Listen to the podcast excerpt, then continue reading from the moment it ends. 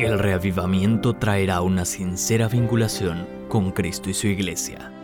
Si alguno quiere venir en pos de mí, niéguese a sí mismo y tome su cruz, y sígame.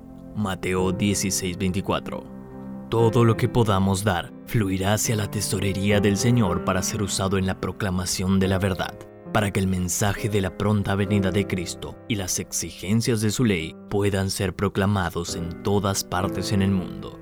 Hay que enviar misioneros para que hagan esta obra. Elena de White. Todo verdadero reavivamiento es resultado de una conexión viva e íntima con Jesús, y esta a su vez se muestra en los frutos de su iglesia y por los que Él rescató. Si estamos conectados con Cristo, desearemos y haremos todo lo que esté a nuestro alcance para salvarlos. En este capítulo veremos que los recursos que Él nos confía son de vital importancia para apresurar su venida al ayudar a terminar la misión en todo el mundo. Inversión en la empresa de Dios. Todo creyente debe ser sincero en su unión con la Iglesia. La prosperidad de ella debe ser su primer interés, y a menos que sienta la obligación sagrada de lograr que su relación con la Iglesia sea un beneficio para ella con preferencia a sí mismo, la Iglesia lo pasará mucho mejor sin él. Está al alcance de todos nosotros hacer algo para la causa de Dios. Hay quienes gastan grandes sumas en lujos innecesarios complacen sus apetitos, pero creen que es una carga pesada contribuir con recursos para sostener la iglesia. Están dispuestos a recibir todo el beneficio de sus privilegios, pero prefieren dejar a otros pagar las cuentas. Los que realmente sienten un profundo interés por el adelanto de la causa no vacilarán en invertir dinero en la empresa, cuando y donde quiera que sea necesario. Joyas de los Testimonios 1. 446. Los que se regocijan en la preciosa luz de la verdad deben sentir un ardiente deseo de que se la difunda por doquiera. Hay algunos pocos fieles portaestandartes que nunca rehuyen el deber o las responsabilidades. Sus corazones y bolsillos están siempre abiertos a todo pedido de recurso para adelantar la causa de Dios.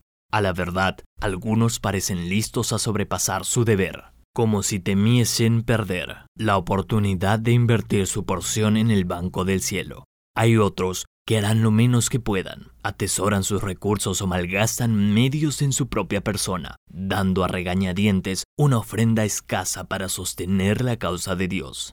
Si hacen una promesa a Dios, se arrepienten luego y evitan su pago mientras pueden, si no dejan de pagarla por completo. Disminuyen el diezmo tanto como pueden, como si temiesen que lo devuelto a Dios se perdiera. Nuestras diversas instituciones pueden estar abrumadas por falta de recursos, pero estas personas obran como si no les importara que prosperen o no. Sin embargo, dichas instituciones son instrumentos de Dios para iluminar al mundo. Joyas de los Testimonios 1. 556.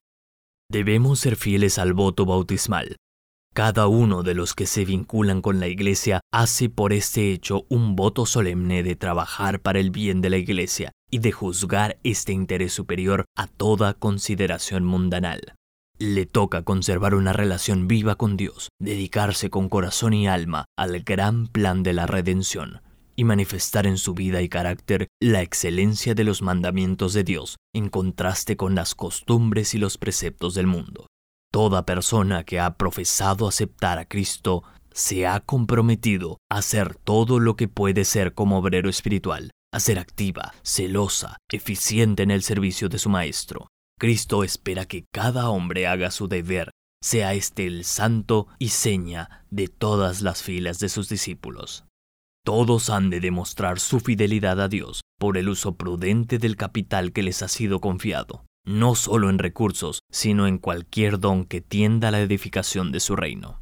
Satanás empleará todo designio posible para impedir que la verdad llegue a aquellos que están sumidos en el error, pero la voz de la amonestación y la súplica debe llegarles. Y aunque no son tan solo pocos los que están empeñados en esta obra, millares debieran estar tan interesados como ellos. Joyas de los Testimonios 2, 160 y 163. Nuestra tarea.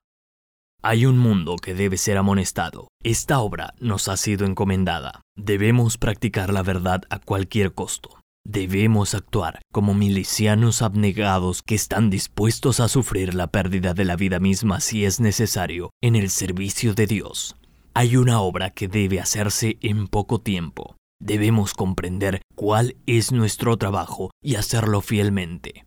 Todos los que finalmente reciban la corona de victoria mediante un esfuerzo noble y decidido para servir a Dios habrán ganado el derecho de ser vestidos con la justicia de Cristo.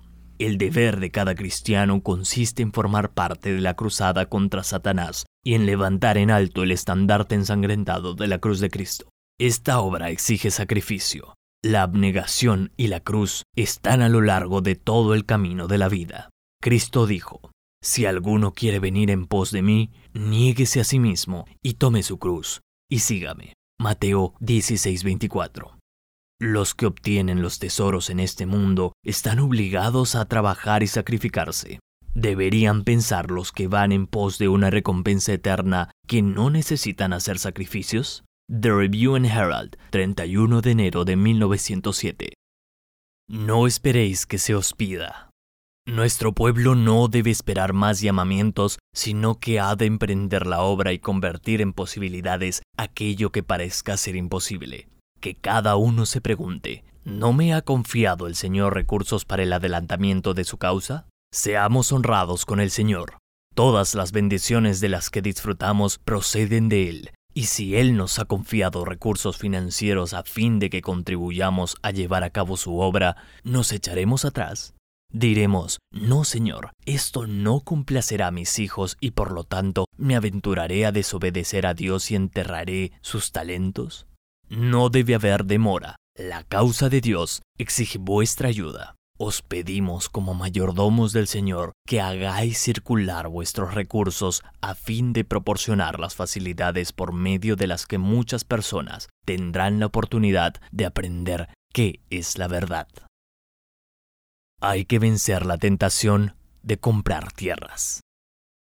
Podéis sentir la tentación de invertir vuestro dinero en tierras. Tal vez vuestros amigos os aconsejarán que lo hagáis. Pero ¿no hay una forma mejor de invertir vuestros recursos? ¿No habéis sido comprados por un precio? ¿No se os ha confiado vuestro dinero para que negociéis para Dios? ¿No podéis comprender que Él desea que utilicéis vuestros recursos para ayudar a edificar casas de culto, para ayudar a establecer sanatorios donde los enfermos recibirán curación espiritual y física, y para ayudar a establecer colegios donde los jóvenes serán preparados para el servicio a fin de que hayan obreros para enviar a los países del mundo? De nosotros depende apresurar la venida de Cristo. Dios mismo ha establecido los planes para el adelantamiento de su causa y ha provisto a su pueblo con un exceso de recursos para que responda favorablemente cuando se le pida ayuda. Si sus hijos llevan fielmente a su tesorería los medios que se le han confiado, su obra adelantará rápidamente. Muchas almas serán ganadas para la verdad y se apresurará el día de la venida de Cristo. The Review and Herald, 14 de julio de 1904. Invertida ahora en el Banco del Cielo. ¿No ha llegado el tiempo cuando deberíamos comenzar a reducir nuestras posesiones? Que Dios ayude a los que podéis hacer algo ahora por invertir en el Banco del Cielo. No pedimos un préstamo, sino una ofrenda voluntaria, una devolución al Maestro de sus propios bienes que os ha prestado. Si amáis a Dios sobre todas las cosas y a vuestro prójimo como a vosotros mismos, creemos que daréis pruebas tangibles de esto en términos de ofrendas voluntarias para nuestra obra misionera. Hay almas que deben ser salvadas y ojalá que vosotros seáis colaboradores con Cristo en la salvación de esas almas por quienes Él dio su vida. El Señor os bendecirá en los buenos frutos que podéis llevar para su gloria. Ojalá que el mismo Espíritu Santo que inspiró la Biblia se posesione de vuestros corazones y os guíe a amar su palabra, que es espíritu y vida.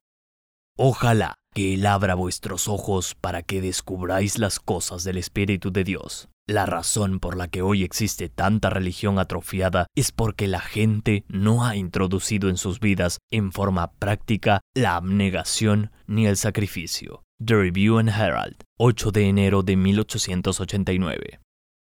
Subordinad todo interés mundano. Queridos hermanos, os hablo con amor y ternura. Todo interés mundano debe subordinarse a la gran obra de redención. Recordad que en la vida de los seguidores de Cristo deben verse la misma devoción y la misma sujeción a la obra de Dios de cada interés social y de cada afecto terreno como se vio en su vida. Siempre hay que dar el lugar, el más destacado, a las pretensiones de Dios. El que ama a padre o madre más que a mí, no es digno de mí. Mateo 10:37. La vida de Cristo constituye nuestro libro de texto. Su ejemplo debe inspirarnos a desplegar un esfuerzo incansable y abnegado para el bien de otros. Toda facultad de los siervos de Dios debe mantenerse en ejercicio continuo a fin de llevar a muchos hijos e hijas a Dios. En su servicio no ha de existir la indiferencia ni el egoísmo. Cualquier alejamiento de la abnegación hacia la complacencia, cualquier disminución de las súplicas fervientes por las obras del Espíritu Santo, significa que el enemigo recibe así tanto poder. Cristo está pasando revista a su iglesia. ¿Cuántos hay cuya vida religiosa constituye su propia condenación? Dios exige lo que no le damos, una consagración sin reservas. Si cada cristiano hubiera sido fiel a la promesa hecha al aceptar a Cristo, no se habría dejado en el mundo perecer a tantos en el pecado. ¿Quién responderá por las almas que han descendido a la tumba sin estar preparadas para encontrarse con su Señor? Cristo se ofreció como un sacrificio completo hecho en nuestro favor. Con cuánto fervor trabajó para salvar a los pecadores. Pero qué poco hemos hecho. Cuán incansables fueron sus esfuerzos a fin de preparar a sus discípulos para el servicio, y la influencia de lo poco que hemos hecho ha sido terriblemente debilitada por el efecto neutralizador de lo que hemos dejado sin hacer, o que una vez comenzamos sin nunca terminarlo, y también por nuestros hábitos de descuidada indiferencia. ¿Cuánto hemos perdido por dejar de esforzarnos para cumplir nuestra obra dada por Dios? Como cristianos profesos, deberíamos estar aterrados ante la perspectiva. The Review and Herald, 30 de diciembre de 1902. Un llamamiento a la consagración de la familia. Dios pide que los que conocen la verdad realicen un esfuerzo personal. Pide que las familias cristianas vayan a las comunidades que están en las tinieblas del error que vayan a los campos extranjeros, que se familiaricen con un nuevo tipo de sociedad y que trabajen con prudencia y perseverancia en favor de la causa del Maestro. Para contestar este llamado hay que tener abnegación. Mientras muchos están esperando que desaparezca todo obstáculo, las almas están muriendo sin esperanza y sin Dios en el mundo. Muchos, muchísimos por amor a las ventajas mundanales, por amor a la adquisición de conocimientos científicos, se aventuran a ir a regiones pestilenciales y van a países donde piensan que pueden obtener ventajas comerciales. Pero, ¿Dónde están los buenos hombres y las mujeres que cambiarían su ubicación y trasladarían a sus familias a regiones que necesitan la luz de la verdad a fin de que su ejemplo influya sobre los que verán en ellos a los representantes de Cristo? Día 9. Mi decisión. Después de haber comprendido que Dios me bendice con la finalidad de contribuir con ofrendas sistemáticas para la terminación de la obra de Dios en esta tierra, decido hacer menos inversiones financieras en esta tierra y más inversiones en el Banco Celestial. Ruego para que el Espíritu Santo me haga instrumento de bendición para otros con mis ofrendas generosas y sistemáticas. Mi compromiso.